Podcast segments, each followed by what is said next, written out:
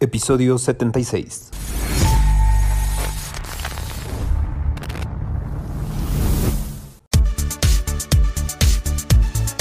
Bienvenidos a otro episodio del podcast LGBTQ, en el cual continuamos platicando sobre la diversidad sexual. En esta ocasión tenemos ya por primera vez un capítulo, un episodio completamente con video. Estaba súper enfocado en esperar hasta el momento perfecto para que esto pudiera ocurrir. Y digo perfecto porque, pues no sé, en ocasiones uno no se siente lo suficientemente bien como para exponerse. En esta ocasión viene una chica lesbiana a platicarnos sobre las familias homoparentales. Cabe mencionar que ella está casada y tienen dos niñas. Como bien he dicho en anteriores episodios, una cosa es lo que las personas quieran, crean u opinen que es correcto.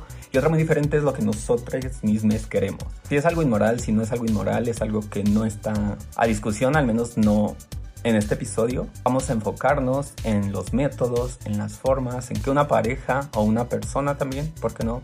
LGBTQ puede formar esta familia. Por otro lado, recordarán el episodio en el que tuvimos una chica lesbiana al igual que describimos el concepto butch, bueno, pues en esta ocasión se repite esta forma de nombrar la expresión del género que tiene y de igual forma su identidad de género continúa siendo mujer, por lo que la forma en que se refieren a ella las personas debe ser en femenino. Y una cosa que se dice mucho y que sí es un tanto de cierto es que este tema va avanzando, que la gente lo va asimilando mejor.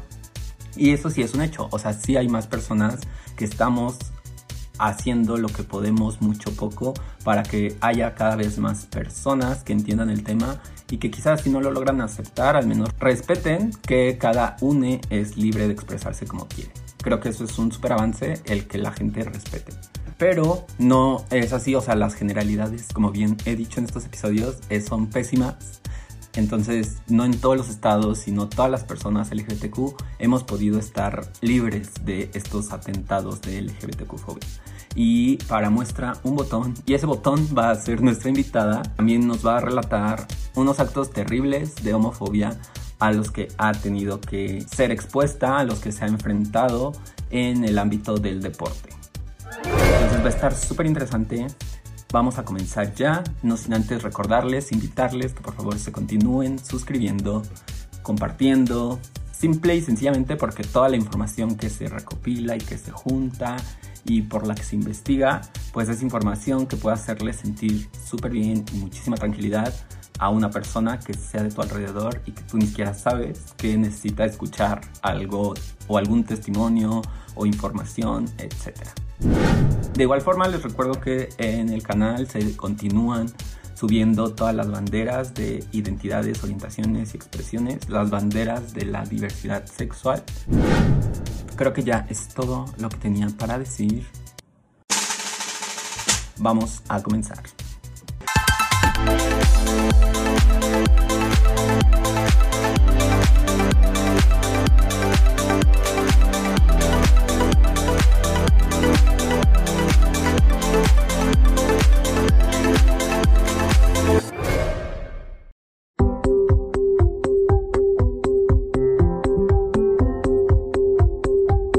Yo soy Alejandra La Tigre Jiménez, soy boxeadora profesional, doble campeona del mundo, tengo 35 años y soy lesbiana.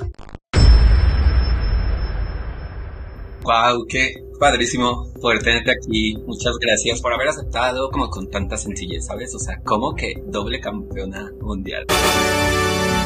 Comiénzanos, por favor, compartiendo de eso un poco. Bueno, pues sí, eh, la verdad es que fue como eh, por hacer del destino, porque los boxeadores, las boxeadoras normalmente empiezan súper chiquititos eh, a, practicar box, tienen ocho años y ya tienen torneos y varias peleas amateur. Pero yo empecé, o sea, la primera vez que pisé un gimnasio de box fue a los 23 años y fue para bajar de peso. Tenía mucho sobrepeso, arriba de los 140 kilos. Y sin querer encontré mi pasión ahí. Ah, tardé tres años en, en prepararme y a los 26 años debuté eh, en Cancún, aquí donde vivo. Yo vivía en la Ciudad de México. como la primer peso completo mexicana, porque pues es un peso grande y es muy raro que, que, encontremos mujeres tan grandes en, en, la Ciudad de México o en México en general. Y después en el... Eh, me convertí en, en la primer mexicana campeona mundial de peso completo eh, en el 2016. Sí, en el 2016. Este, yo, yo, yo debuté en el 2014 y fue muy rápido, mi quinta pelea. Pero bueno, por un tema todavía de muchos tabúes y, y, un tanto de, machismo, es, es, un dato que no, no todos los mexicanos, o casi todos los mexicanos desconocen. Um, y después, al haber muy pocas rivales, decidí bajar de división, esto quiere decir bajar de peso, cada división tiene un peso específico. Eh, y bueno, bajé un total de 75 kilos para llegar a pesar 76 y pelear en una división que le llamamos supermedianos y ahí gané dos títulos mundiales.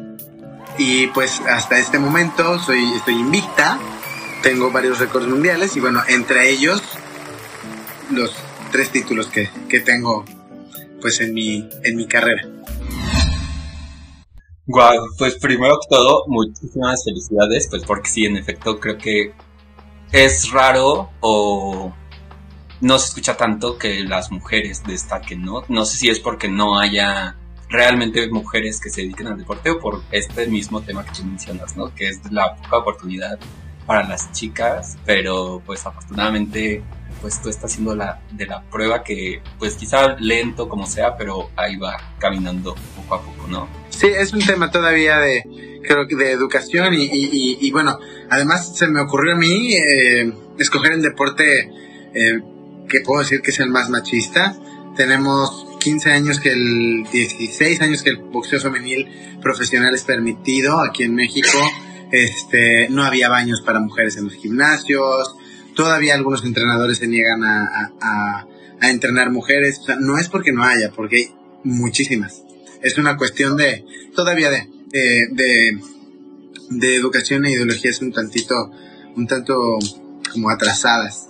Pero sí, ahí vamos, ahora pues me, me dedico o comienzo a dedicarme más bien a, a una cuestión de precisamente abrir este camino y defender a las mujeres en el deporte y en especial en el boxeo. Muchas felicidades porque me imagino también es muchísima disciplina, o sea, se puede decir súper fácil, pero es muchísima disciplina. Sí, gracias. Pues sí, sí, la verdad es que requiere mucha disciplina y también, um, pues, sacrificios, porque tienes que dejar las fiestas, eh, incluso, pues, el tiempo con la familia, eh, lo vas cambiando en vez de, de cantidad por calidad, eh, navidades, años nuevos, tienes que dejarlos a un lado porque estar preparándote y y, y, tener una, una, carrera exitosa. ¿En dónde fueron tus, tus campeonatos o tus triunfos? Fue, ya el, el, boxeo profesional no, no, este, no participa en las Olimpiadas, es amateur. Empiezas como amateur y ya después en el profesionalismo, que es cuando te están pagando y, y ya llevas un promotor y eh, las, como los que vemos en la tele, el Canelo, este, Golovkin, todos estos, ¿no? Este Julio Chávez y Tyson, ellos ya eran profesionales. Antes de eso, muchos tienen la oportunidad de, de, de participar en, en, Juegos Olímpicos, pero el boxeo femenil tiene poquito tiempo que es permitido. Entonces, yo no tuve la fortuna de formar parte de los Juegos Olímpicos. Esto ya fue en eventos hechos por, por los promotores de ya sea de mis peleadoras, de mis rivales, o, mi promotor, ¿no? El, el campeonato mundial de peso completo lo gané en Cancún y el, los campeonatos de peso supermedio los gané en, en Houston, Texas. Pues muy bien, muchas gracias por esa gran introducción. Nuevamente, gracias por aceptar la invitación para platicar de un tema que desde hace tiempo ya se tenía en la lista. Estábamos esperando la persona que pudiera hablar de manera real, ¿sabes? O sea, porque tú puedes buscar muchísima información de la adopción, información de los métodos para tener niños entre parejas homoparentales, pero no hay como que alguien que ya lo tiene hoy día nos, nos comparta un poco, ¿no? Entonces te agradezco porque aún con toda esa agenda que me imagino debes tener súper llena y que veo en tus redes sociales, pues estés aquí. Además también tocaste un punto en tu introducción que creo que es otro tema bueno, que es el del el body positive, ¿no? O sea, que también nos pudieras compartir de eso estaría bien, pero bueno, ahorita vamos poco a poco. Primero, ¿tienes hoy ciertos recuerdos de tu infancia como mujer lesbiana? Aunque en ese momento obviamente no lo sabías. Sí, claro, en el kinder tuve mi primer amor. este, y se llamaba Delia. Y estaba yo en, en tercero de kinder y entonces yo la veía y decía, wow. Pero claro, no entendía por qué, ¿no? Solo sabía que, pues que me gustaba, que la niña se me hacía súper bonita y entonces eh, me gustaba agarrarle la mano, me, me gustaba jugar con ella, este, cuando íbamos a casa de algunos amigos siempre tenía yo preferencia por estar jugando con ella. Pero hasta ahí, mm, la verdad es que mmm, recuerdo algunas veces que sobre todo algunos niños me, querían molestar porque eh, jugaba mejor fútbol que ellos o porque soy muy fuerte o soy muy alta, entonces, pero la verdad es que fueron cosas que a mí jamás me afectaron, ¿no? Entendía o sabía que ellos me molestaban porque se sentían raros ante una niña como yo, ¿no? Eh, me gustó mucho el fútbol desde muy chiquita y lo practiqué muchos años, entonces, este, pues la manera de defenderse o de protegerse de algo que para ellos era diferente y raro, pues era molestándome. Pero mmm, no fue algo que, que, que, marcara de manera negativa, por así decirlo, porque siempre, siempre me ha gustado mucho como soy. Eh, y, y la verdad es que ha sido de las cosas que no me han, no me han hecho ruido el que opinen en cuanto a mi aspecto, mi manera de ser. Eso es algo muy interesante, ¿eh? O sea, te voy a comentar algo que es como mi opinión, a ver tú qué opinas, ya así como personas LGBT. Yo siempre he dicho que las chicas lesbianas tienen menos problema cuando se expresan de forma masculina a que un hombre se exprese de forma femenina. ¿Crees que es cierto? Yo creo lo mismo. Creo que para la sociedad es más difícil ver a un hombre afeminado que a una mujer masculina. Definitivamente. O sea, creo que hay, hay, hay en ese, en, justo en, en, con ese detalle eh, hay más rollo hacia los hombres. Sí, lo he notado. Maltrato, más bullying, más rechazo, sí. Sí, también en la comunidad trans yo pienso que es igual. O sea, las mujeres trans, yo he concluido que igual ya está es el machismo, ¿sabes? El mismo que como naces hombre te ponen aquí y al tú ser afeminado, pues en teoría te denigras, ¿no? O te ridiculizas. Justo, justo también creo que es por eso la cuestión del machismo hace eh, o marca esa, esa pauta para que sea más difícil para los hombres que son como muy afeminados o, o las mujeres trans. Claro, y pues mira, quiero hacer un comentario antes de continuar con la siguiente pregunta. Sé que anteriormente ya había externado este punto de vista que tengo y que se podría tomar como que estoy tratando de minimizar la agresión que sufre el colectivo lésbico y la invisibilización que han tenido también durante mucho tiempo. No, obviamente no va por ahí, sino más por el punto de explicar cómo el machismo nos afecta también a nosotros, ¿no? Obviamente en, una cabeza machista tienen el concepto que aunque me va a hacer sentir muy mal lo que voy a decir, pero voy a tratar de descifrar esa manera de pensar una persona así, incluidas mujeres y hombres, piensan que el hombre es superior a la mujer. Entonces cuando alguien superior se feminiza o comunica que aunque tenga pene, no es un hombre, pues ante los ojos o a los ojos de esas personas lo ven como algo ridículo, como algo chistoso, como algo, como siendo superior te vas a minimizar de esa forma. Entonces por eso es que yo creo que en esta cultura que vivimos, que es 100% machista, tanto por hombres como por mujeres, por ahí va mi comentario. O sea, mi comentario va para resaltar cómo el machismo afecta a las personas homosexuales hombres. No es desde la forma machista de tratar de invisibilizar a las mujeres lesbianas. Qué bueno que no, que no tuviste una infancia así como muy fuerte, sino, o sea, si tú tienes ese recuerdo específico, pero yo creo que todas las personas LGBTQ ya de grandes sabemos, pero de chiquitos lo sabíamos, ¿sabes? Porque dices, ah, entonces me gustaba. Sí, sí, sí. A mí eso me pasaba con mi profesor de natación, mucho. y sí, también con una maestra de biología, uff. Ya, ya, ya casi me iba para, para la secundaria y la veía y decía, Wow.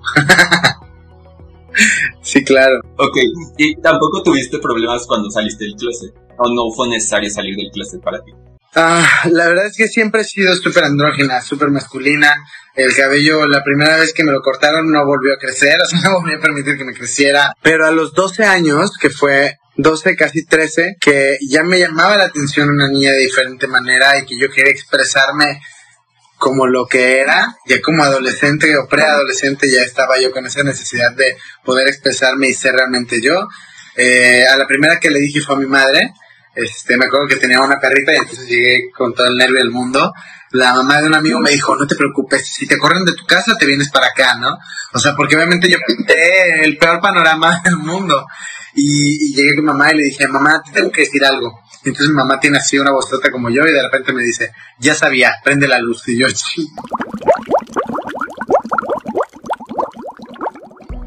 yo prendí la luz y ya le dije, este, soy lesbiana. Entonces hice una cara, soy hija única. Entonces hice una cara como que se descompuso un poco, analizó, pensó en cuestión de segundos y de repente me dice, ya lo sabía. Ya lo sabía, pero dame chance de asimilarlo porque sí lamento que no voy a poder tener nietos.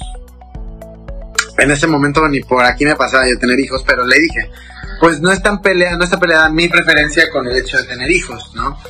Este, lo dije realmente como por un consuelo y porque dije, pues sí, que, que, que, triste para mi mamá que no pueda tener a lo mejor nietos. Según yo no iba a tener hijas, hijos o hijas. Entonces, fue, fue algo bastante light. Después eh, con mi papá igual eh, me preguntó si yo tenía novia. Este, él estaba de y cuando regresó me preguntó si yo tenía novia, que podía ser yo quien fuera, solo que me respetara, que respetara a los demás. Y me tocó súper linda esa parte, ¿no? Es que no tuve ningún problema. Y pues bueno, ya que tocaste aquí el tema de, tus niñas, ¿cómo nacieron las? Bueno, no, toda la historia. Del primero tu matrimonio. O más bien, ¿qué te parece si te cuento en orden cronológico? Me va, me la Más fácil. Eh, yo a los 18 años conocí a una mujer que me doblaba la edad, o sea, 36, y yo me enamoré perdidamente de esta mujer. Y, después de dos años, ella había tenido eh, cáncer y no podía tener y no, podía tener hijos, era un tema ahí como que ella se había quedado con esas ganas. Y la verdad es que con el amor que yo sentía, pese a que no estaba en mis planes y estaba súper chavita porque tenía 20, 20 años, casi para 21, le dije, mm, yo me embarazo, yo lo hago. Y fue así como de, de verdad, y yo sí, claro, o sea, pese a mi edad me sentí preparada para formar una familia y, me sentía súper a gusto con, esta persona. Uh, a mis 21 años no, se me permitía eh, este proceso de la inseminación artificial porque en ese entonces, eh, que fue hace 14 años, ah, te pedían tener un mínimo de 23 años. Sin embargo, eh, mi expareja tenía un laboratorio clínico y, también tenía algunos especialistas, entre ellos un ginecólogo que atendía esta parte de, de, ginecología. Y fue un proceso bastante sencillo en el que este en un banco de esperma escogimos un donador y se hizo dentro del laboratorio eh, en un procedimiento, te digo, súper sencillo, en el que sí nos explicó el, el ginecólogo que pues se podría suceder que, a lo mejor no queda embarazada, que se tiene que repetir algunas ocasiones este el procedimiento, porque bueno, no es lo mismo, digo, no tenemos nunca la seguridad, ¿no? Ni siquiera de manera natural, por así decirlo. Pero no, eh, pegó la primera. y me convertí en mamá hace 14 años, a los 21 años. Y la verdad es que cuando sucedió, tuve un embarazo genial, no tuve ni ascos, ni dolores, nada, solo mucho sueño. Y, y, ya en este momento yo tenía algo de sobrepeso y pues mucha gente incluso no se dio cuenta que yo este, estaba embarazada, porque además soy muy grande, soy muy alta, ¿no? Pero mm, tuve una niña súper tranquila desde que nació, de dormir y comer y no lloraba y a veces me le quedaba viendo y decía, sí, sí respira Y fue una experiencia muy padre. La verdad es que el, nacimiento de mi hija me hizo cambiar muchas cosas, entre ellas, pues, mis hábitos, los malos hábitos que tenía. Eh, la relación que tenía no funcionó. Y, y bueno, Aileen, que es mi hija, evidentemente se quedó conmigo. La, relación no funcionó por, por temas bastante eh, complicados y eh, incluso puedo llamarle como tóxicos. Entonces, pues no iba a permitir que mi hija estuviera en un ambiente así. Pero bueno, ese es tema aparte de adultos, ¿no? Y eh, pues me convierto en, mamá soltera y la verdad es que fue mamá lesbiana soltera y fue, fue y ha sido una experiencia maravillosa. Eh, entró al boxeo profesional y ya Aileen tenía algunos años. Mi promotor, donde yo empiezo a trabajar a tener mis peleas, es de aquí de Cancún. Eh, yo estaba todavía en la Ciudad de México, pero decidí cambiarme para acá para buscar un entrenador, un preparador físico y tener más peleas, ¿no?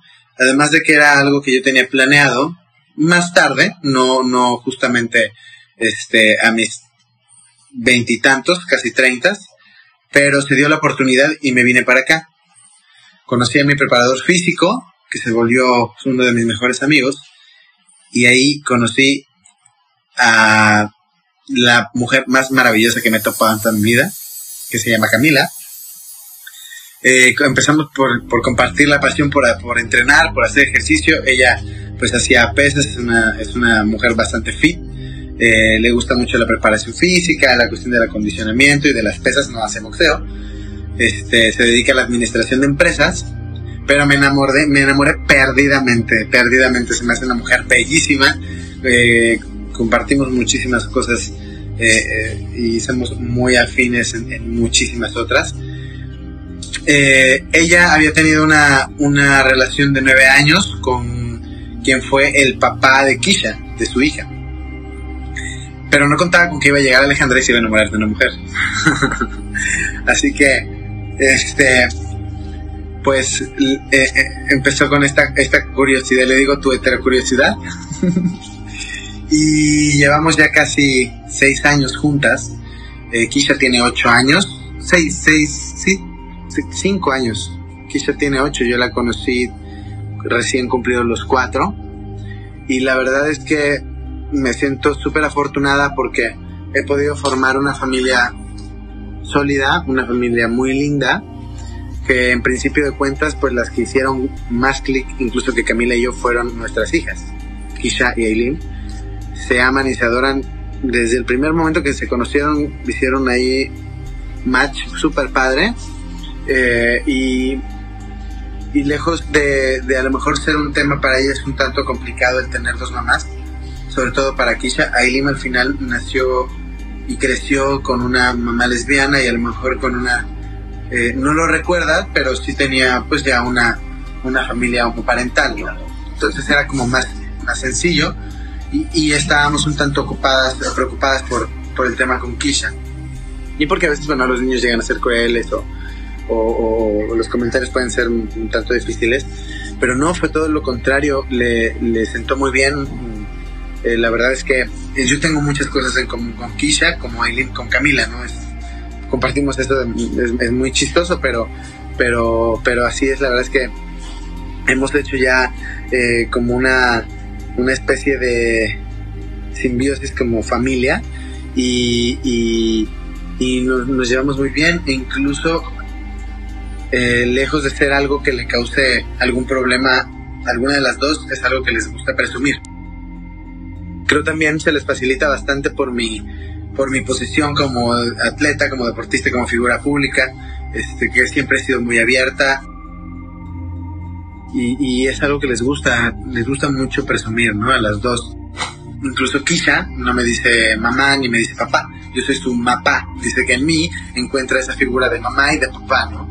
Porque pues soy mucho más eh, ruda, juguetona y un tanto este, boba a veces con ella, en comparación, por ejemplo, a Camila, que es muchísimo más maternal, ¿no? Yo soy más así tosca y tenemos esa ese juego de, roles bastante, bastante padres. Wow, qué bonito. Y sí, la verdad que afortunada eres porque yo hace muchos años, cuando era más joven quizá, como que decía, ay no, la idea de ser papá jamás, nunca la contemplé. pero ya ahorita como que me está llamando, ¿sabes? O sea, yo era el party monster, yo era el nunca los viernes en mi casa, entonces cuando a mí alguien me decía, ¿planeaste hacer papá? Yo decía, no, ¿para qué?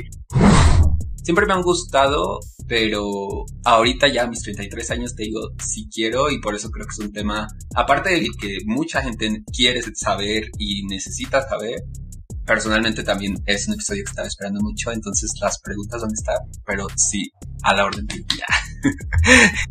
Qué bueno, porque también creo que para ustedes termina siendo más fácil. Bueno, no sé en temas de dinero, comencemos por eso. ¿Qué tan costoso es un banco de esperma?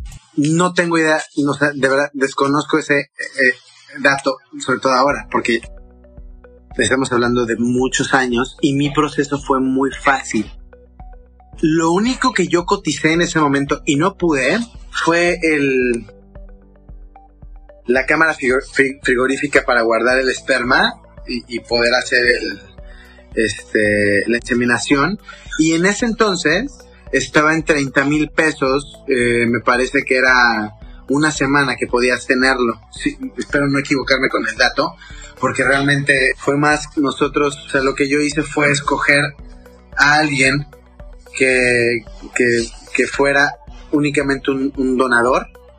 Este alguien aceptó, entonces el proceso pues para mí fue muy fácil porque sí coticé y, y, me parece que eh, en ese entonces, porque además la tecnología ha cambiado, pues no era como muy barato, pero a mí se me facilitó porque tenía todo como al a mi disposición, entonces fue mucho, mucho más fácil este, sin embargo, cuando, cuando estuve ahí preguntando, indagando, eh, pues encontré buenas respuestas.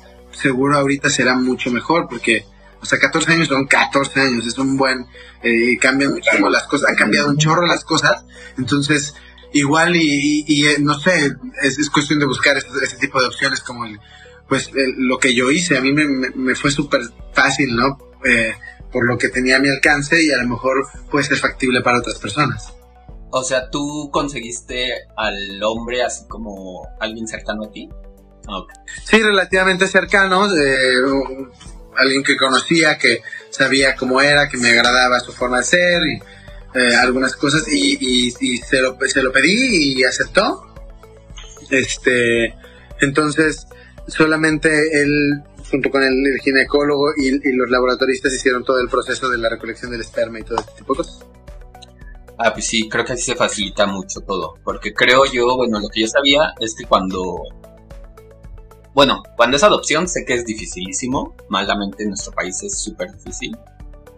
Cuando es así. Bueno, yo tengo una amiga cisgénero, pero ella tampoco. Tenía un tema con su marido y tampoco podían quedar embarazados y también se sometió a estos procesos, pero fíjate tú qué fértil eres también, porque mi amiga me acuerdo que pagó como cinco procesos y no podía, y no quedaba, y no quedaba. Y al final quedó embarazada de tres, pero muchos no, no le pegaron. No, yo la primera, o sea, bueno, estaba, tenía 21 años, estaba así como que tenía que pegar enseguida, ¿sabes? no había manera que no. Sí, obviamente yo llevé un control de mi ciclo menstrual, eh, soy, soy muy regular y eh, pues el, el, ginecólogo que lleva este proceso también era mi ginecólogo, entonces pues con él llevé toda la cuenta y fue como exacto y en el momento, o sea, le dimos en el clavo en el momento. Y qué bueno. Entonces esto es, tú crees que esto es súper básico, ¿no? Que las mujeres que quieran hacer estos procesos se acompañen, evidentemente. Bueno, es que esto se recomienda hasta en parejas cisgénero, ¿no? que la mujer vea si está en su mejor momento. Sí, claro, o sea, se tiene que hacer todo un proceso, creo yo. Porque además, bueno, yo estaba súper chavita, este, sí tuve ahí una plática con el ginecólogo, con una terapeuta que había en un laboratorio, este, pero sí, sí, creo que deben de haber muchísimos factores que, que incluso lo, lo socioeconómico, porque tener hijos no es, no es barato, ¿no? O sea. Solo por eso lo pienso. No es así como que. Sí, bueno, también depende de, pero sí, digo, desde un, desde el comienzo, ¿no? Es, es así como que, ¡ay, Dios! ¿no? Y van creciendo y, ¡ah! Pero eh, es una responsabilidad que, bueno, ya uno tiene que tomar cuando sabe que sí lo va a hacer, ¿no? Aparte yo creo que, o sea, ya viéndolo con ojos de señor, porque esto claro no le hubiera dicho hace 15 años, o sea, creo que te regresan muchas cosas positivas los hijos. O sea, si lo queremos ver como en el ganar, ganar, pues tú ganas otras cosas muchísimas, ¿no? Sí, bueno, sin duda alguna, eh, nosotros como adultos podemos aprender un chorro de cosas de los niños. Nunca he sido muy niñera, o sea, sí, no, no, realmente no. Con mis hijas es, distinto. Entonces he aprendido como esa parte y, y, y sobre todo cuando están más chiquitas, son son súper vaciados porque son muy ocurrentes, son muy elocuentes y no tienen filtros y, las cosas las dicen porque las sienten y las piensan en el momento, ¿no? Y aprendes un montón de cosas, o sea, mi vida la verdad es que ha sido un vuelco total de, 180 grados cuando, cuando nació Aileen y cuando empezó a crecer y lo he disfrutado un chorro porque este sí hay, hay momentos, no sé, la primera vez que se enfermó yo decía, ¿qué voy a hacer? La ventaja es que mi padre es este pediatra, mi mamá es otorrino, entonces tengo dos doctores ahí que, que, que me resguardan, ¿no? Pero, pero todo, toda, o sea, todo lo que haces, inversión de tiempo, dinero, lo que sea, te lo regresan y con creces. Es, la verdad es que es genial. Yo no tengo todavía sobrinos, pero bueno, directos de mi hermana, pero sí de primas cercanas. Entonces también sé que soy muy seguido por ellas, principalmente. Y a ver, vamos a pasar a la parte, pues no fea, pero sí la la, realidad. ¿Cómo podrías refutar un argumento cuando las personas creen que el estar haciendo estos entornos familiares hacen que los niños se desarrollen distintos? No sé si has tenido esos momentos y si sí, pues nos compartes un poquito del cómo has tenido que refutar esos pensamientos. No me ha tocado. O no se han atrevido a decírmelo. Pero el, o sea, tan simple y sencillo como el hecho de ver a mis hijas. El, ver su día a día, su desarrollo en general, su forma de ser. Pues creo que ha sido fácil, no debo decir nada. Con sus acciones hablan por sí solas, ¿no? Son niñas seguras de sí mismas, extrovertidas, no les hace falta nada. Y no, no estoy hablando de la cuestión económica, porque eso eso es, un plus, eso es aparte. De la cuestión emocional. Son niñas queridas, son niñas apoyadas, son niñas escuchadas. Este. Tienen, no sé, eh, Camila es una mamá que se preocupa todos los días por mandarles un lunch rico, nutritivo, ordenadito, ¿sabes? Hasta esos pequeños detalles marcan la diferencia, ¿no? Eh, preocupadas porque no, no les haga falta nada, este, en, la cuestión emocional y apoyarlos en cualquier proceso que van teniendo como cualquier ser humano, ¿no? Mi, nuestra hija de 14 años, pues ya en la adolescencia, tiene ahí sus, sus y sus rollos todavía, pero, pero la verdad es que hemos, hemos sabido ahí llevar las cosas, fuimos adolescentes también, y, y, y, y creo que por esa parte, pues no podrían decirnos absolutamente. Y no porque no cometamos errores como padres o madres, sino porque la, estabilidad emocional de las niñas es notable. Obviamente no porque yo lo piense, pues sería una estupidez. Pero el punto es que los comentarios de la gente te hacen tomar decisiones en tu vida que nos tendrían que valer, así como tú nos compartes que siempre te ha valido. Creo que sí que todas las personas ojalá pudiéramos ser así de fuerte, pero habemos personas que somos quizá más sensibles o fuimos más agredidas quizá te soy súper honesto, ese sí es un tema o un punto por el que a mí me detiene, pero tampoco me quiero detener a hacerlo como algo en mi vida, como por cumplir. Entonces, mi pregunta va por ahí, porque cuando se dan estos temas en las redes sociales, tú sabrás también qué, qué cantidad de opiniones sale. Y esta es una, ¿no? La principal es que los niños se van a pervertir, bla, bla, bla. Y yo sé que no, pero tú como viviéndolos de cerca, creo que ese es una buena respuesta, ¿no? O sea, simplemente viendo a los niños y los niños, como bien dices, no mienten ni para bien ni para mal. Entonces, en caso de que estuvieran sufriendo, como se dice que según sufren los niños, pues ya lo hubieran manifestado, ¿no crees? Sí, definitivamente. No, no tiene nada que ver eh, el tipo de familia que tengan con, con ninguna otra cosa o, sea, a nivel emocional, sentimental de los niños. O sea, eh, puedo decir que tengo, tengo una, una relación con mi esposa maravillosa. Sí hemos tenido conflictos, pero no sé, los primeros conflictos que tuvimos, te lo digo riéndome porque de verdad es así como eran porque por la dieta, ¿no? O sea, ella estaba preocupadísima porque yo llevara mi régimen alimenticio y diera el peso en mis peleas. Entonces me decía, no comas esto, eh, no agarres lo otro. Y les decía a mis hijas, no coman enfrente de, de, de Alex porque le va a dar hambre o se va. Entonces se estresaba y yo me estresaba y esos eran nuestros conflictos, ¿no? De ahí en fuera, la verdad es que no hemos tenido, nos hemos acoplado como familia. Entonces, por esa parte, pues mis hijas eh, incluso tienen un buen ejemplo que además buscamos darles eh, de, de, lo que debe de ser, cómo deben de ser eh, con sus parejas, ¿no? El, respetarnos, el amarnos, el tener detalles. Somos mamás que si es el 14 de febrero siempre les hacemos alguna sorpresa, este, Navidad, Reyes Magos, sus cumpleaños, eh, con Camila siempre tengo detalles, ella tiene detalles conmigo. Esas partes que, que parecieran superficiales, pero no lo son, son súper importantes en nuestro desarrollo. A lo mejor yo no lo tuve con mis padres y por eso me gusta expresárselo a ellas. Y, y, y, sí o sí, ese tipo de cosas, esas muestras de amor, les dan, les dan una seguridad invaluable a la hora de salir al exterior eh, y, enfrentarse con este tipo de cosas, como me dices. Ahora, cuando, cuando te vuelves papá o te vuelves mamá, automáticamente llega a ti una fuerza indestructible e indescriptible. ¿A qué me refiero? Muchas cosas que pudiesen afectarte antes de tener un hijo se te pueden resbalar una vez que lo tienes. Porque además, de verdad es tenerlo en, tus, brazos y saber que esa vida depende de ti. Este, y entonces comienzas tú a, reestructurarte y te ayuda muchísimo. Eh, tienes que ser fuerte, tienes que apoyar a, ese pequeño ser que, que, ahora, que comienza a depender de ti y que, y que, y que irá creciendo, creciendo junto contigo. Entonces puedes olvidarte seguro en, en casi su totalidad de estos miedos que tienes eh, por el amor que llega automáticamente para esa personita.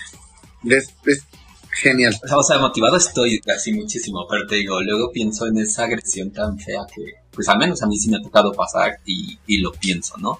pero sí, definitivamente sí lo voy a hacer. O sea, creo que de muchas de las cosas, como salir del closet incluso, pues fue así de chingada madre, ya. O sea, así soy y lo voy a hacer. ¿Cómo manejar el tema con ellas? ¿Cómo ustedes fueron manejándolo? Con la naturalidad del mundo, yo lo sé, pero quizá imaginemos que la gente que nos escucha no sabe cómo se tendría que ir platicando el tema. Mira, definitivamente para los niños y las niñas es mucho más fácil entender cualquier cosa natural que los adultos. Los adultos ya traemos telarañas, tabúes, educación y infinidad de, cosas en nuestra cabeza que nos hacen pensar tontería y media. Los niños no. O sea, con mi hija Aileen, la que yo tuve, yo no tuve que decirle nada. Y así lo decidí yo si en algún momento hubiera visto que necesitaba algún tipo de explicación, alguna orientación, algún apoyo, claro, lo hubiera hecho cuando llegó a hacerme alguna pregunta, lo hice, pero no tuve que explicarle absolutamente nada porque ella fue creciendo conmigo. Él, cuando llegaban y le preguntaban, oye, ¿por qué tu mamá parece hombre? ¿Es tu mamá? ¿No es tu papá? Y entonces la respuesta de ella era, sí, lo que pasa es que hace mucho ejercicio y a ella le gusta tener el pelo corto y vestirse de esa manera. Pero es mi mamá. Entonces, eso nació de ella. O sea, jamás llegó y me dijo, oye, ¿qué digo? Oye, ¿qué? Nunca. Nunca, ¿no? Con, con mi hija Kisha, el tema fue distinto porque, bueno, llegó a su vida una vez que ella recordaba tener a mamá y papá. Cosa importante es que mamá y papá se separaron de una manera cordial, con amor, incluso su papá es mi amigo, tenemos muy buena relación, porque la niña está por medio y eso es súper importante. A mí no me interesa qué pasó entre Camila y, el papá de Kisha, me interesa Kisha, ¿no? que aunque no sea mi hija biológica es de crianza y de verdad que a veces esto es mucho, ese lazo se, se hace mucho más fuerte. Pero eh, para ella igual fue como, obviamente a Camila le causaba ese, ese rollo de, pues soy mamá, o sea, ¿qué le voy a decir a Kisha? Y entonces yo le dije, pues yo también soy mamá, que no se te olvide. Que solo deja que las cosas fluyan y que ella empiece a hacer sus propias conclusiones y si tiene duda nos preguntará, digo, tampoco es que vamos a llegar y de golpe, ¿no? Fue como introduciendo poco a poco esta dinámica familiar. Sí le explicábamos, pues a mí me dice tigris, a mí en el box me dicen tigre, y entonces desde que me conoció, empezamos a vivir soy su tigris, ¿no? Entonces, pues le explicábamos que tigris y mamá se aman y se quieren y que es lo mismo que, que si la abuela y el abuelo se aman, o sea, que dos niños y se pueden amar igual que un niño y una niña, igual que dos niñas, ¿no? Listo, rápido, lo entendió. Y nos vio bien, se sintió bien y no tuvo mayor problema. Y ella va y ahora explica las cosas. Así de sencillo, la verdad es que nosotros somos los que nos complicamos la vida. No hay ninguna necesidad de complicarse. O sea, porque las cosas es, es algo natural, es algo totalmente normal. Nosotros transgiversamos ahí las cosas. No, pasa nada. Con los niños es súper sencillo. Súper sencillo. Sí, comparto totalmente. De hecho, aquí en este podcast ya tuvimos un episodio, el 13. Por si no lo han escuchado, pueden ir a hacerlo. Donde estuvieron los niños, ¿no? Porque yo, bueno, se quería dar como. Nos dimos a la tarea de buscar como. Dar como respuesta a los tabús que existen sobre lo LGBT, ¿no? Y uno pues siempre son los niños, la religión y bla, bla. Entonces cuando se abordó el tema de los niños, yo dije pues hay que ver qué piensan los niños. O sea, porque como tú bien dices, los niños pueden simplemente en tantos temas que han ocurrido, ¿no? Que la película de tal, que tal. O sea, las madres son las que ven cosas donde los niños, como tú dices, simplemente es la naturalidad que te sacan de risa y es como, pues sí, porque no soy tan directo como lo son ellos, ¿no? Obviamente es con el respeto que se tendría y si es una pareja hetero. O sea, una pareja hetero tampoco es que esté, o bueno, yo esperaría que tampoco eduquen hacia sus hijos como con esas partes de la intimidad de pareja, ¿sabes? O sea, porque no sé si la gente cree que uno como homosexual piensa hacer esas cosas frente a ellos o, no sé en verdad cuál es el, tema que les escandaliza, porque eso, eso se entiende, que si son niños pues se debe respetar esa parte que a su crecimiento pues ellos tienen que ir entendiendo, ¿no? Tu caso particular sientes que nunca fue un tema simplemente para ustedes. Sí, no, no, no lo ha sido. O sea, definitivamente creo que la, la manera en como lo hemos ido manejando ha sido la mejor, porque incluso no hemos tenido ninguna experiencias o mala experiencia en las escuelas de nuestras hijas o este en, algún entorno no sé de los deportes que practica que han practicado que practican ahora no, eh, no, no hemos tenido ya ese problema. Y no lo hemos tenido precisamente por esto porque llegamos y hola yo soy este somos las mamás de Aileen y y entonces la gente se dice ah ok fácil no o sea esa, esa, esa seguridad, esa naturalidad que, que les damos a las cosas como son, a la gente les, les cambia el chip como de la duda, del morbo, ¿sabes? Porque el morbo está en los que dudan y piensan, como tú le dijiste hace rato, pues no sé qué crean, si, si eh, por ser este eh, homosexuales, lesbianas, vamos a tener algo este en cuestión física frente a nuestros hijos, ¿no? Pues nada que ver, ¿no? No va por ahí eso es muy aparte, ¿no? Este, es nada más eh, los valores que se inculcan y la naturalidad, como te decía, en que pues vivimos haciendo nuestras cosas como una familia. Una familia, punto, claro. Sí, sí, bueno. Me gusta eso, que digas una familia cualquiera, no una familia normal, porque somos normales, o sea, no tenemos tres pies, ¿sabes? el tema en general en Cancún, ¿crees que es open mind? Yo me imaginaría que sí, ¿no? Por tanto turismo. Sí, la verdad es que bueno, sí, o sea, como todo.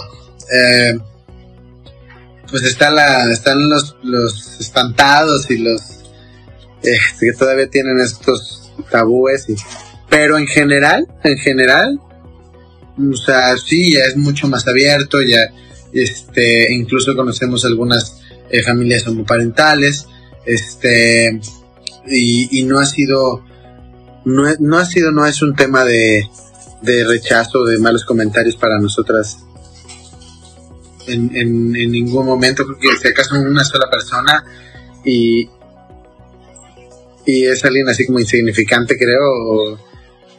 Pero de ahí en fuera no tenemos mayor problema. Sí hay muchísima apertura. Qué bueno. Porque justamente yo también creo que, que lo, lo, principal en un, en un hogar pues son los valores, es justamente lo que se inculca y para la gente que aún piensa eso, pues una vez más, no sé si sea necesario decirlo, o sea, somos personas tan que sí puede existir la pedofilia, en los gente homosexual, sí, pero eso también existe en la gente heterosexual. O sea, eso no, no depende de una orientación sexual. De hecho, yo hace poco estaba leyendo sobre la adopción y ya hasta hicieron estudios, ¿no? Como para comprobar con números de, o sea, las personas que según esos estudios incurren más en esos actos son incluso los hombres heterosexuales, ¿sabes? O sea, no quiero decir que son todos, pero según ese estudio, quien tiene más probabilidad de hacer esos actos son los hombres hetero. Entonces, pues bueno, creo que son temas o comentarios que aquí pueden estar de más porque tú y yo sabemos que eso no lo es. Entonces me gustaría que nos compartas, porque este tema que tocaste al principio también creo que es importante. El, el tema del cuerpo. ¿Recibiste agresión o tu autoestima sientes que bajó por estos estándares que se manejaban de la belleza? Sí, pero curiosamente, no por ser andrógina, o sea, sí tuve el tema, ¿sabes? Cuando mi mamá es una de las mujeres más femeninas que conozco. Y entonces a su primer, a su primera y única hija, pues la quería tener de moñitos y vestidos. Llegó un punto en que le dije, olvídate, o sea, no me gusta, no quiero, no. Y le costó mucho trabajo. Entonces, mi primera lucha fue con mi mamá decirme, es que no eres niño, ¿por qué te gusta vestirte como niño? Que no me he visto como niño, me, he visto como me gusta, como me siento a gusto. Me encantaba treparme a todos lados, entonces traer vestido, pues se veían los chones y no quería y no me gustaba. Y, eh, las telas y, los zapatos y los holanes y todas esas cosas, no, nunca fueron para mí. En cambio, un short, un overall y una playera y unos tenis, feliz, ¿no? O sea, el pelo largo, olvídalo, jamás, o sea, no me gustaba hasta que lo entendió y primero creo que se dio por vencido y después lo entendió. Ahorita recordando eh, mi, niñez, sí tuve un episodio ahí medio eh, difícil con solamente una maestra y yo estaba en cuarto de primaria. Me acuerdo que llevaba un overall y una camisa de pana de muñequitos, ¿no? Entonces me dijo, a ver Alejandrito.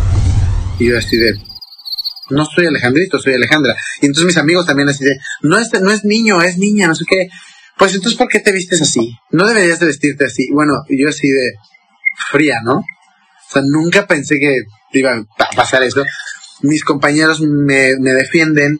A la hora de la salida llega mi madre y entonces le cuento y pues entró así como fiera a, a, a reclamar porque había sucedido eso y pues acto seguido corrieron a la maestra, ¿no? De ahí en fuera, o sea, comentarios así de los niños, como te decía hace rato, ¿no? Pero que a mí eh, no me importaban. Sin embargo, cuando subí de peso, yo, practiqué deporte desde muy pequeña. A los seis meses me metieron a la natación y después probé e hice de todo y, practiqué el fútbol eh, durante muchísimos años. Entonces, este, pues la verdad es que siempre, siempre fui como una niña atlética y soy muy alta, muy larga, pero dejé el deporte.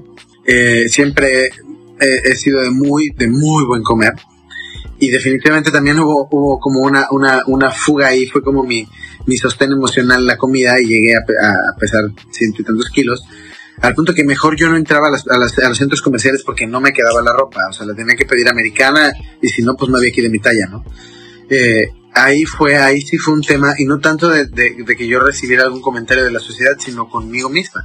Mi autoestima, o sea, una cosa es que no, no, no te dejes llevar por los estereotipos y otra cosa es que ya te hagas daño. Yo ya estaba en un punto de hacerme daño, de tener 20 años y ser hipertensa, eh, utilizar lentes, las rodillas me mataban. Estudié gastronomía, además soy chef, entonces era un dolor en mis rodillas por estar todo el tiempo parada que decía, no, o sea, mi cuerpo me decía, hey, párale, o sea, too much, ¿no? Traía dos personas o una persona aparte de mí encima. Eh, y, y sí me causó estragos eh, en, mi, en mi autoestima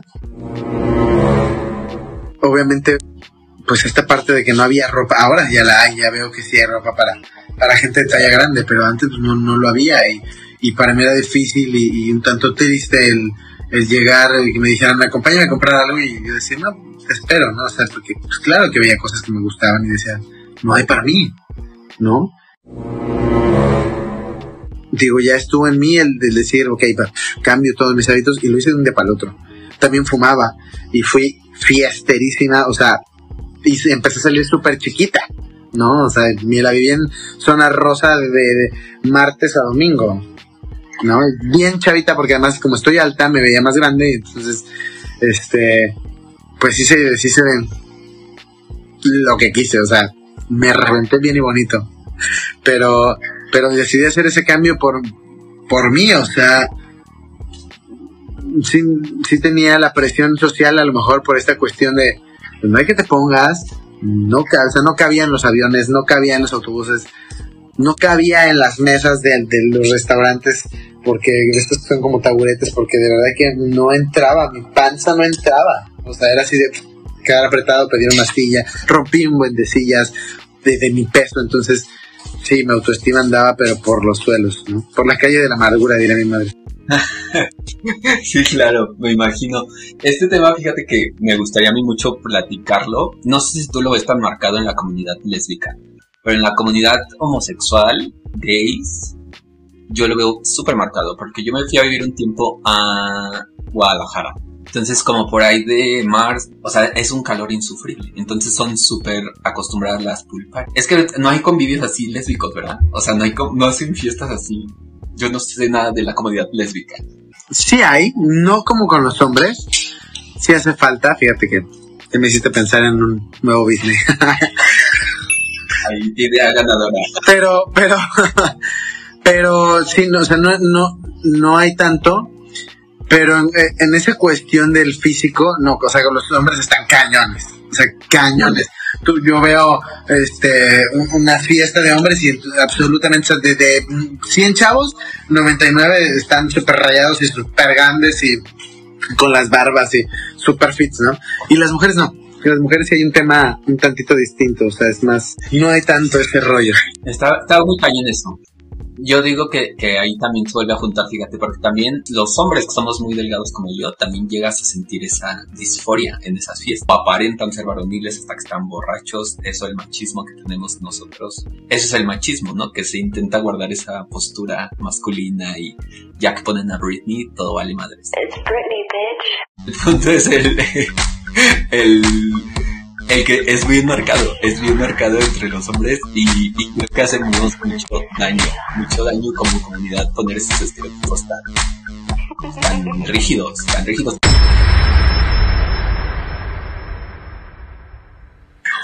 Sí, sí se me hace una cuestión súper importante el cuidar de tu físico, de tu salud sobre todo, pero no como algo indispensable para encajar en la sociedad, se me hace una tontería. Eh, no sé, soy una persona que, que me gusta mi estilo de vida, me gusta llevar una buena alimentación, me gusta verme bien, pero no porque le, le agrade a los demás, sino porque me gusta lo que veo en el espejo y, y, me gusta gustarle a la mujer con la que comparto, que además tiene un cuerpazo, ¿no? O sea, ¿sabes? No, no, puede estar ofrecer menos. Pero sí, o sea, es una cuestión de gusto, de sentirme bien conmigo misma, porque siempre lo he dicho en, en, diversas entrevistas y a lo largo de mi vida o sea, aquí lo más importante eres tú, luego tú y después tú. Y luego vienen los demás. O sea, incluso antes de, que, de mi esposa, antes de, mi hija, de mis hijas, estoy yo. Eh, porque si no estoy bien conmigo misma, no puedo estar bien con, con nada en mi entorno, ¿no? Entonces, busco mi bienestar, no de una, desde, el, desde el ego, ni o sea, del egoísmo, no, no, hablo de una cuestión realista de preocuparme por mí para poder estar bien para, para mis seres, seres queridos, ¿no? Entonces, este, incluso con este tema de que ahora dicen, no, pues entiendo que no, no debemos de juzgar a las, a las personas de talla grande, pero eso no quiere decir, o sea, el hecho de que no te juzgue no quiere decir que esté bien, porque al final te estás haciendo daño. Yo lo viví, yo lo hice conmigo y está como el, el vigoréxico, ¿no? El que ya no, no disfruta la comida porque va a subir de peso, el que no deja entrenar, ¿sabes? Hay, hay, un, hay, hay un punto medio ahí que debemos de, de, de, entender este que la verdad es que no importa si tienes cuadritos o no, sino que te sientes bien contigo. ¿no? Y, y, y, y, desde ese entendimiento todos actuar, ¿no? A mí se me hace algo un, bastante absurdo, te voy a decir un tanto, pero no es muy absurdo, que busquemos la equidad, que busquemos que nos nos acepten como, como comunidad, pero que entre nosotros digamos, no sé, los hombres, ay, porque este no está marcado, entonces no no, no entra, no entra en mi círculo, ¿no? O, esta chava, este, eh, está muy gordita y no tampoco, no sé, ¿sabes? O sea, o, no es una tomboy que a mí me guste como para mi círculo. No, pues está mal, o sea, si estamos pidiendo que se nos respete, tenemos que empezar por nosotros sí o sí. Sí, claro, ese punto que tocas creo que es súper importante. Bueno, primero respecto al body positive.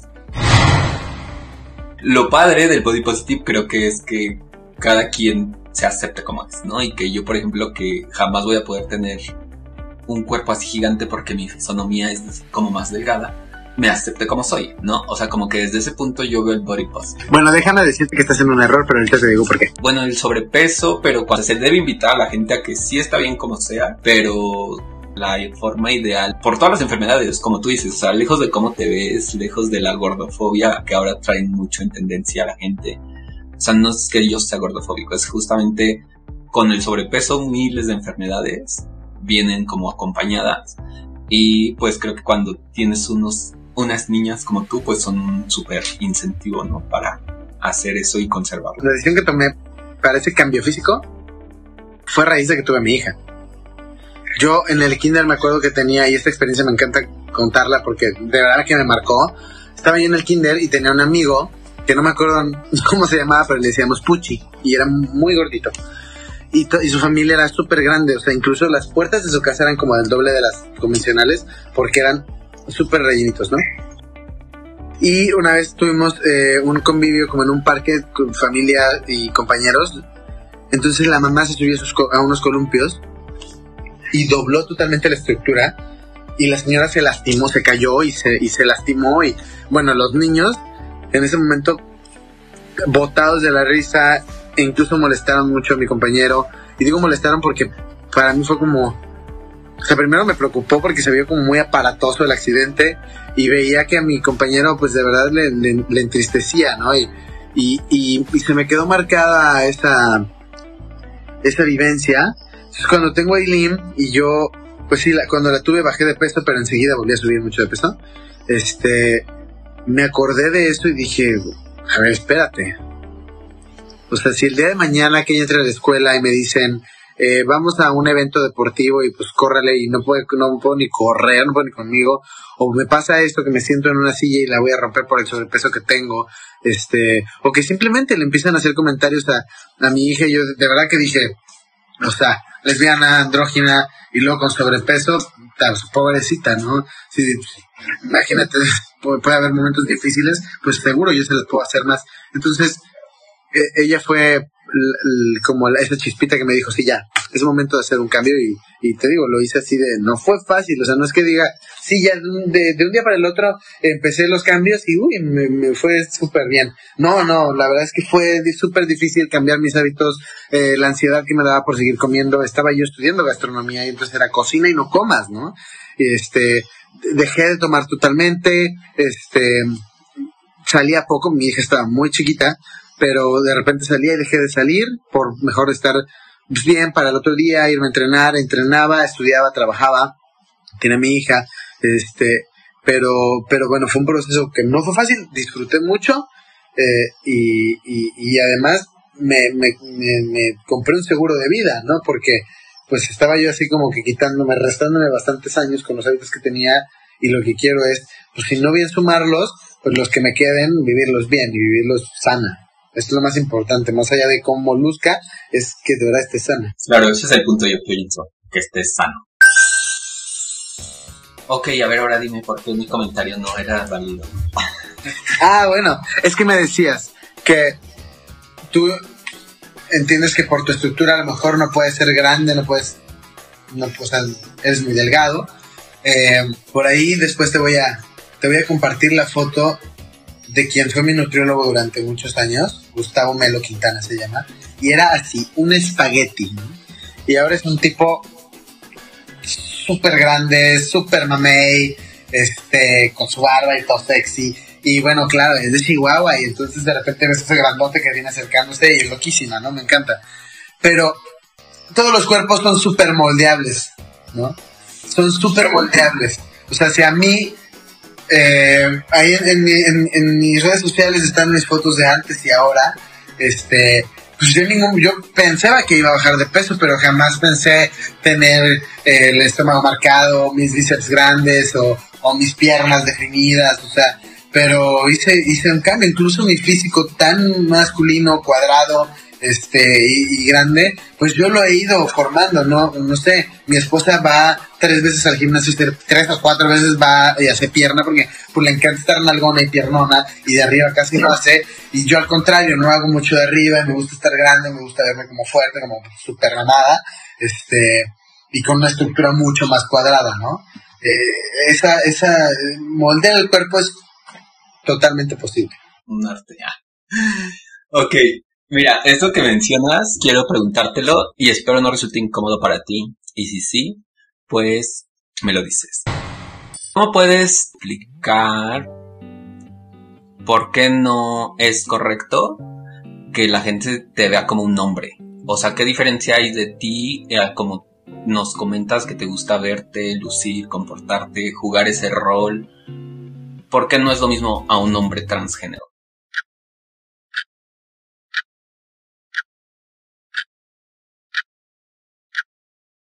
Si quieres, piénsalo. No, no tengo que pensarlo. este. La diferencia es que me gusta como luzco, me gusta lucir masculina, pero me fascina ser mujer. O sea, desde el tema sexual, me gusta mucho ser mujer, del tema sentimental también, hasta el hecho del privilegio de poder dar vida. O sea, me gusta mucho ser mujer y me gusta mucho ser lesbiana y me gusta mucho como luzco. Y yo jamás le pido a la gente que entienda que soy mujer. Incluso yo entro a los baños de hombres. Porque entiendo que mi físico, de primera instancia, bueno, en general, pues es masculino. Entonces, eh, la, la decisión de ir, por ejemplo, ¿no? a los baños de hombres fue también como guiada por mi esposa porque era entrar al baño de mujeres y así de, ¡ay! Se metió un hombre, ¿no? Entonces hasta que me dijo, ¿sabes qué? Vamos a evitarnos de problemas y entra el de hombres. Y sí, no tengo mayor problema. Sí ha pasado que entro al baño de hombres y de repente me reconocen y me dicen, Tigre, ¿qué haces en el baño de hombres? ¿No? Porque saben que soy boxeadora. Eh. Pues les explico. No, es difícil, es complicado. En lo que entro, las espanto, después les explico que soy mujer, mejor me voy al de hombres, ¿no?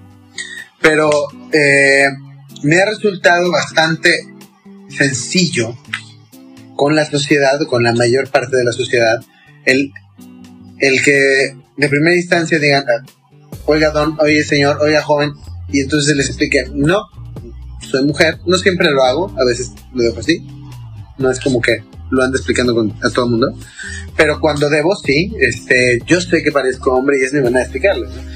Yo sé que mi, mi, apariencia es muy masculina, pero soy mujer, me llamo tal, mucho gusto. Y lo hago de esta manera como tranquila y tratando de que me, de que me entiendan. Y ha sido, ah, ok, no, lo siento, discúlpame. No, no tienes que pedirme disculpas, yo sé cómo luzco. O sea, yo sé la apariencia que, que tengo, entonces no tienes que disculpar, solo te estoy explicando mi situación. Y me ha ido, me ha ido súper bien, menos en el deporte pero me ha ido, me ha ido bastante, bastante bien, entonces. Sí, claro, o sea, fíjate, ahorita bien raro. yo perfecto cuando que, o bueno, cuando te la conexión, de que iniciamos la entrevista y todo, o sea, mi cabeza sabía que eras, que eras una mujer, ¿sabes? Y no sé si notaste cuando te saludé, te dije algo en masculino. Puedo entender un poco cómo la gente estamos programadas en esta, en este tema binario, ¿sabes? O sea, de que como vemos a la gente es lo que asumimos que es pero porque también es súper válido y ahorita se está visibilizando mucho las mujeres trans que deciden ser masculinas, ¿sabes?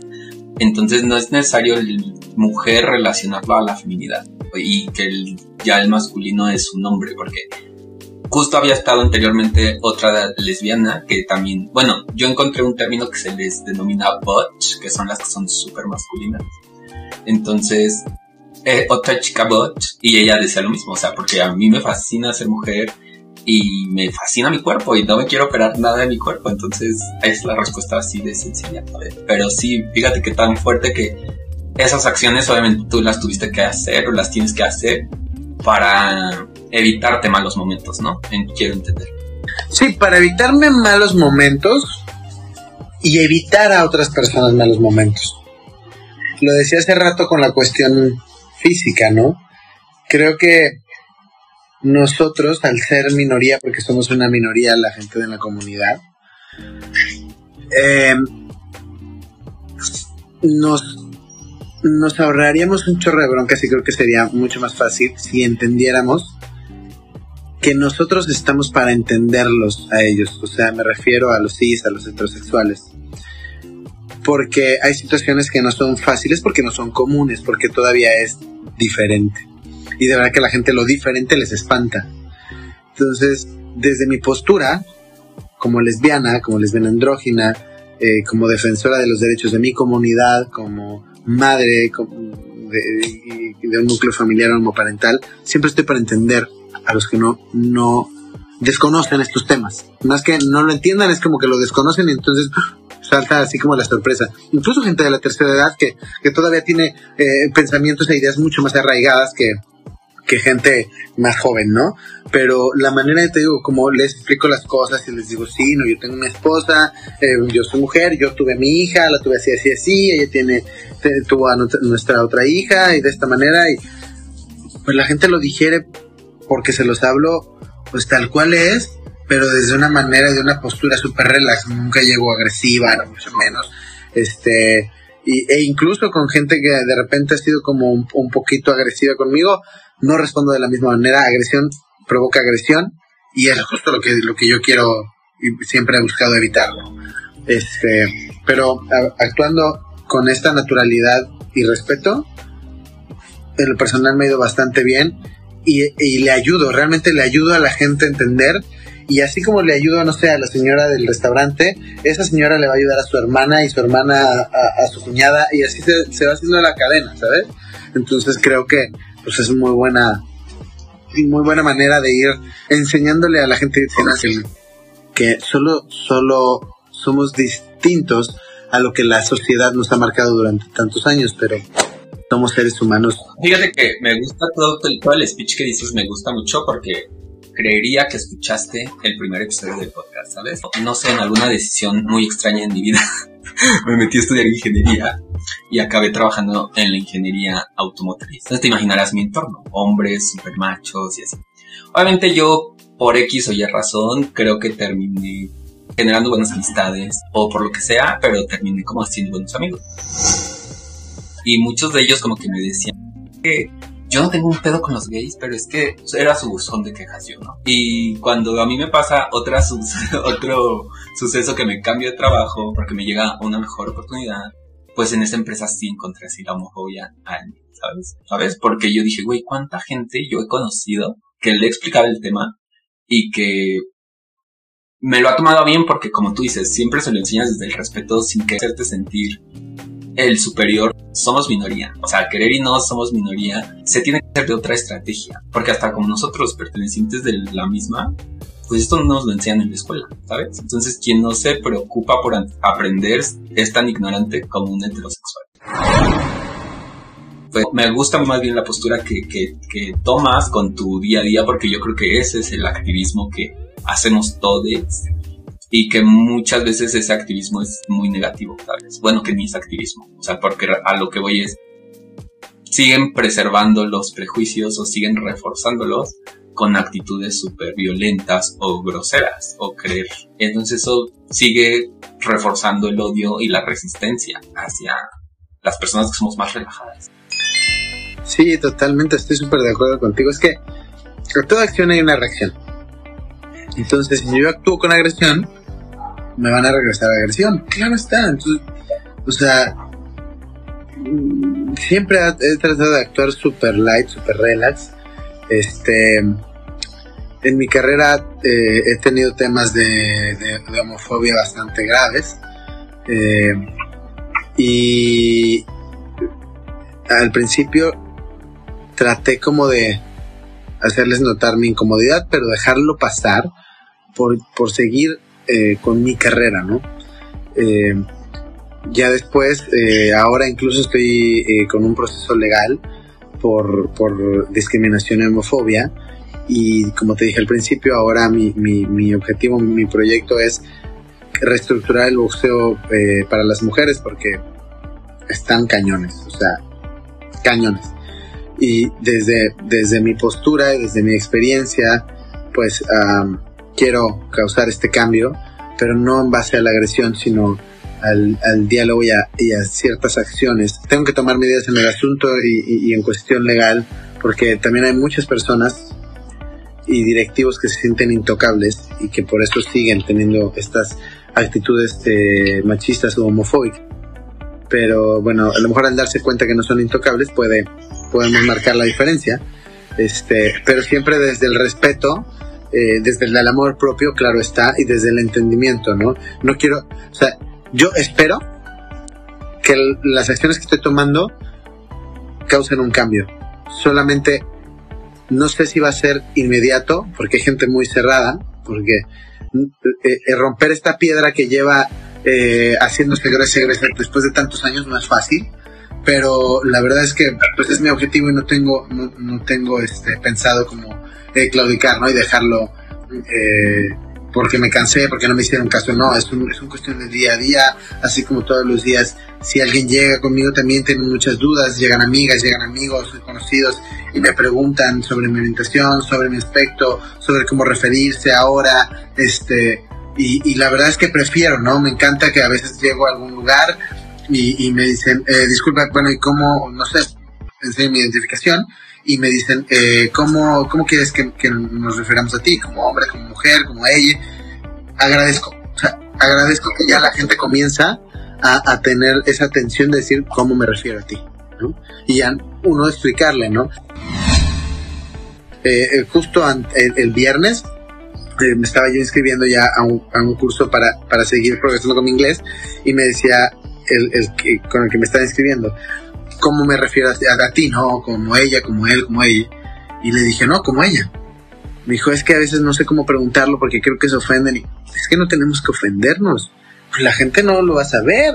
¿Cómo vas a saber cómo se... Pues si yo busco como hombre, pues claro que me lo van a preguntar. O sea, físicamente estoy aparentando algo que para ellos es de cierta manera. Simplemente yo explico que no y ya. O sea, no tiene absolutamente nada de malo el explicarles. Y al contrario, agradezco que se tomen el detalle y el tiempo de preguntar. Uno, cuando quieras, yo te puedo enseñar inglés a cambio de que tú me pongas nombre. este, el...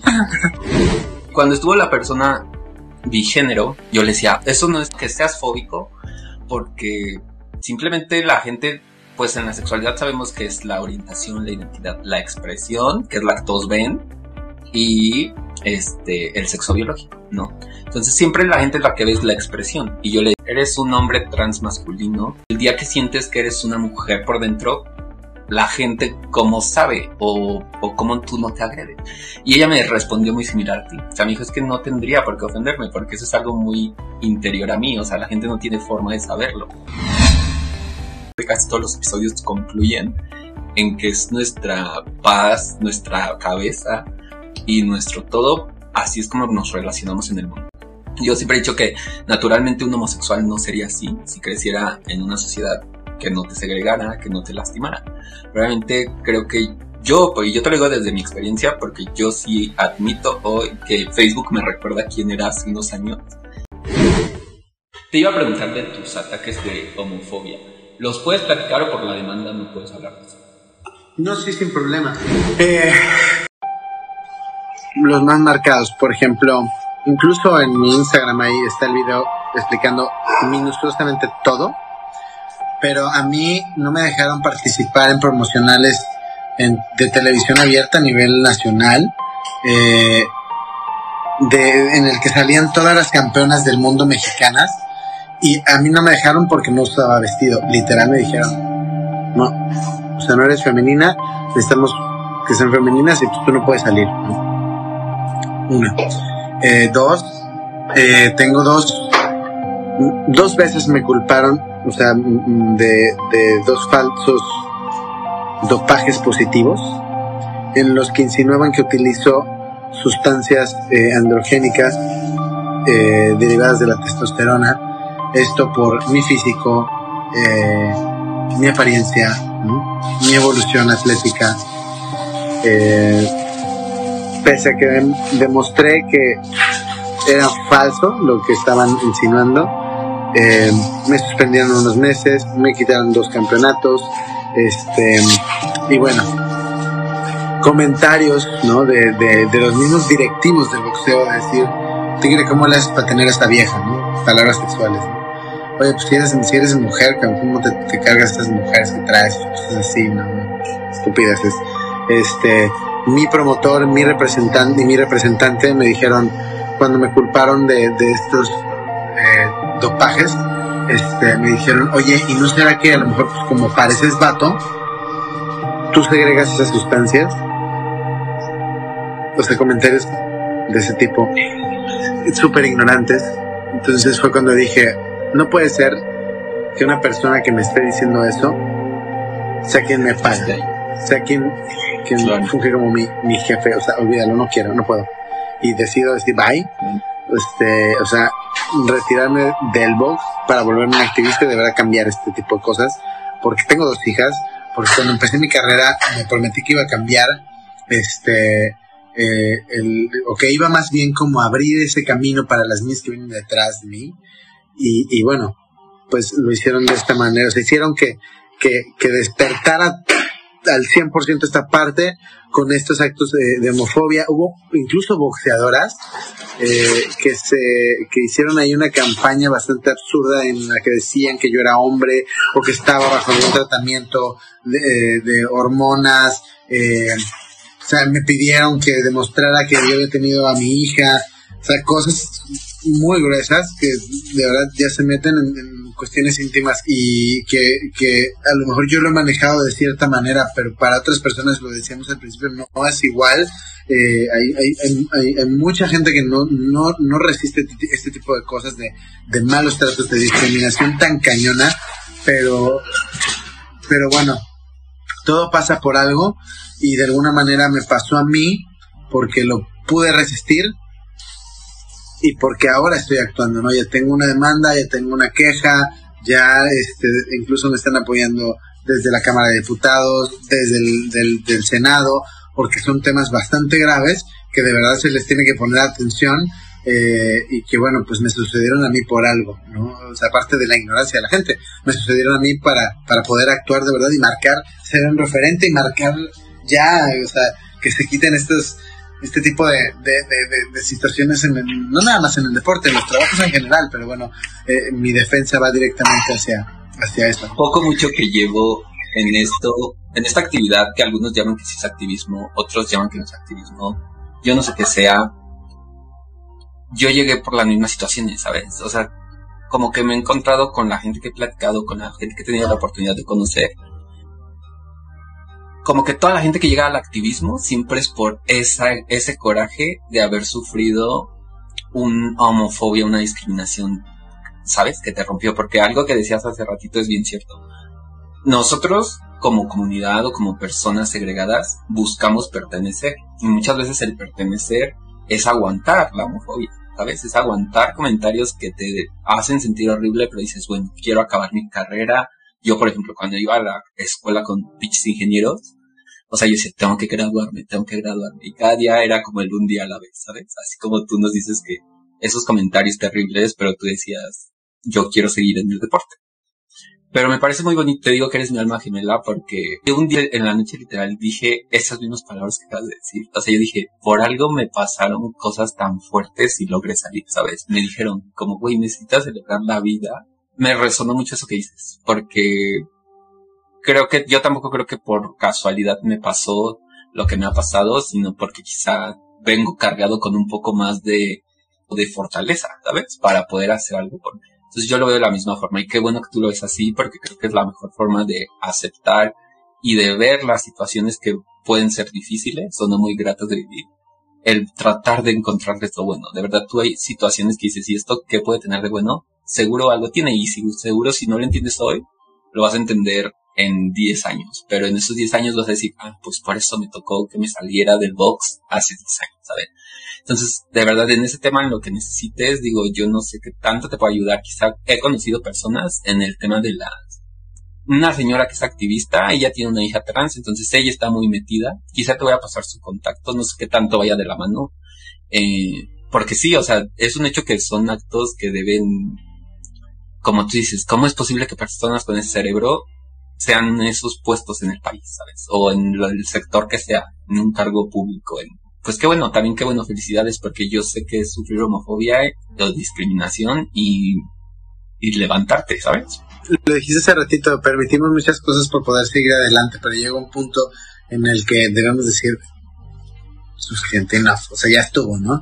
Yo llegué a ese punto, eh, eh, la primera que le dije fue a mi esposa y le dije, o sea, no quiero esto, no quiero estar con este tipo de gente, que, que su, su ignorancia está tan grande que prefieran manchar el trabajo de alguien, ¿no? O sea, de verdad que, que a ese grado llegan, entonces, te dije, la verdad es que sí, fue procesarlo, ya, ya me enojé, ya me entristecí, ya lloré, ya pataleé, ya lo pensé, lo volví a pensar y lo repensé, ¿no?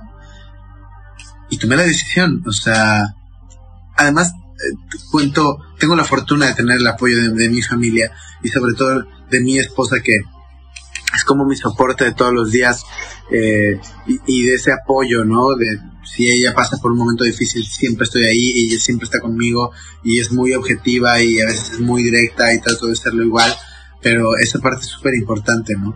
Eh, y, decías algo también que, que, hay que tomar en cuenta, y es que, híjole, a veces nos pasan cosas que decimos, ¿por qué no? O sea, ¿por qué me está pasando esto a mí? Pues todo, todo, absolutamente todas las cosas que nos suceden tienen un, porqué, tienen un motivo de ser. Y a lo mejor no nos damos cuenta en ese momento, pero después sí, o sea, y todas y cada una de las cosas por las que yo he pasado, me, o sea, justo en, en, en el momento indicado, no en el que yo decido, porque la vida te lleva por caminos bastante extraños, pero, pero maravillosos. O sea, llega un punto en el que dices, fue por esto. Qué bueno que sucedió, ¿sabes? Pero es tener esa paciencia de, de, de dejar que la vida misma en su fluidez te enseñe el por qué y el actuar de la mejor manera. Y siempre ver el lado positivo. Hay momentos bien difíciles, bien cañones en la vida, pero, pero la verdad es que a mí, y es un consejo que trato de dar, eh, yo jamás me cargo las piedras de lo malo. aprendo, me, o sea, si me duele la pedrada, pues aprendo, tiro la piedra y sigo adelante en mi camino y me, y me cargo las cosas positivas, las cosas que de verdad me sirven. Ya me enseñó lo malo y sale bye, ¿no? Pero hasta ahí, con eso me quedo. Me quedo con las cosas buenas. Se vive una sola vez, eh, eh, o por lo menos hasta, hasta este momento, pues es lo, es lo que sabemos, ¿no? Eh, y, y, la verdad es que prefiero vivir bien, vivir feliz, vivir contenta, no me gusta vivir ni con rencores, ni con dolores, ni con lamentos. Entonces, vivo, proceso y sigo, ¿no? Y, y creo que es lo más sano para todos. Sí, qué bonita forma de concluir porque yo también pienso muy similar. O sea, creo que como seres humanos quizá podemos tener pues la vulnerabilidad, ¿no? O hay momentos en que pues nadie nos enseña tampoco a vivir, a madurar, pero yo lo que he aprendido y lo que siempre intento compartir es que he pasado o que me ha tocado vivir situaciones que me han dejado muchísima enseñanza, muchísima madurez, a valorar muchísimo a mi familia, a valorar a la gente que te acompaña en esos momentos tan fuertes, porque también es muy fácil ver que en la en tus mejores momentos todos quieren hasta estar ahí, ¿no? Pero también intenté no juzgar a la gente que le resulte aburrido en esa temporada, ¿sabes? Porque obviamente yo no podía ni siquiera salir a, ningún lugar. Pero intenté no juzgarlos en el sentido de, como seres humanos siempre buscamos irnos a la parte divertida, ¿no? O sea, como que nunca buscas irte a, no sé, o sea, siempre como seres humanos buscas quien te haga reír, bla, bla, bla. Entonces yo intenté entenderlo así, como, ah, pues yo, yo ahorita no soy divertido para que ellos estén conmigo. Pero bueno, el punto para concluir, me gustaría que te pudieras dar un mensaje a las personas que están como yo, así como que entre que sí, que no, para la adopción. Un mensaje que, que los motive, que como un mensaje final en ese tema. Desde mi experiencia, y esto no tiene nada que ver con gustos, preferencias ni apariencia, el ser mamá, y no hablo de dar vida, hablo de ser mamá, del día a día, del, cada cumpleaños, cada diente que se ha caído, cada raspón en la rodilla, es la primera decepción de amor de mi hija grande, la, mayor. Todas esas cosas le suman vida a mi vida. Creo que no sé si mi madre lo tome así de mí, pero yo sí de mis hijas. Eh, todos los días me enseñan algo. Son un motor y son un motivo súper maravilloso para seguir adelante. Como te dije hace ratito, automáticamente cuando tienes a un, ser pequeño entre tus manos, entre tus brazos, te transformas y te vuelves una persona mucho más resistente, mucho más fuerte para proteger a ese ser. Y, y la verdad es que también creo que, digo, todos tenemos defectos y virtudes, pero hay una sensibilidad en la gran mayoría de las personas de la comunidad que creo que sería bueno que permeáramos en los niños. Y, y, el poder gozar de ese privilegio de ser madres o padres, creo que creo que es, que es un es algo que todos y todas merecen poder tener. Así que no hay, pues no creo que, que, deba haber algún miedo ni alguna duda, porque una vez que tomen la decisión, las cosas van a fluir por sí solas. Sí, pues muy bonito tu mensaje, muy cierto, muy, muy profundo. Este, yo quiero agradecerte muchísimo por tu tiempo, por todo lo que nos compartiste, por la humildad que muestras tener y por ahora tener también esta, este espíritu de activismo en lo que yo pueda apoyarte, en lo que podamos hacer juntos o en comunidad. Yo estoy súper incluido o me gustaría estar súper incluido también. Y pues por mi parte es todo, te agradezco mucho, te deseo lo mejor. Voy a seguir aquí en Instagram donde gustes para, para lo que necesites y para lo que te pueda apoyar. Y pues muchas gracias. Al contrario, muchas gracias a ti. La verdad es que se me hace súper padre que pueda haber estos espacios. Y bien lo dijiste hace rato, no, no nada más para la comunidad, sino también para, pues para todos los demás que, que necesitan un poquito más de, información con respecto a, a, a la comunidad. Entonces, igual, cualquier tema, no tengo yo ningún problema en hablar de lo que sea. Este, además me encanta estar ahí platicando y compartiendo. Así que cuando quieras invitarme, yo bien puesta. pues qué bueno que me lo Sí, claro que sí.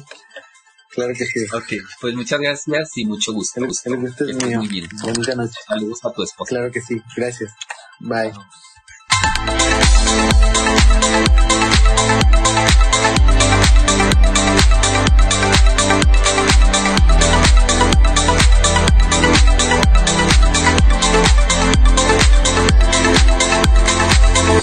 Déjenme saber sus comentarios, dudas, preguntas a través de las redes sociales. Las encuentran como arroba el podcast LGBTQ. Voy a adicionar un link en la descripción del episodio para que puedan llegar a cada una de ellas. Recuerden que dar un like, dar un compartir, dar un suscribirse en YouTube ayuda mucho para que toda esta información pueda llegar a más y más personas y de esta manera nos encaminemos a ser esa sociedad que vive, incluye, respeta y es empática con la diversidad. No me queda más que recordarles que mi nombre es Oscar Olmos y que nos escuchamos en el próximo episodio para continuar construyendo conocimiento, derribando prejuicios.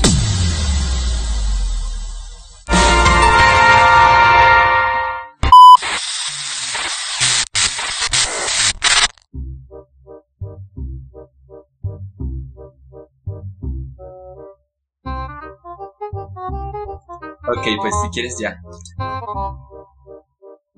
A ver. Conecté todo menos el cargador. No te escucho.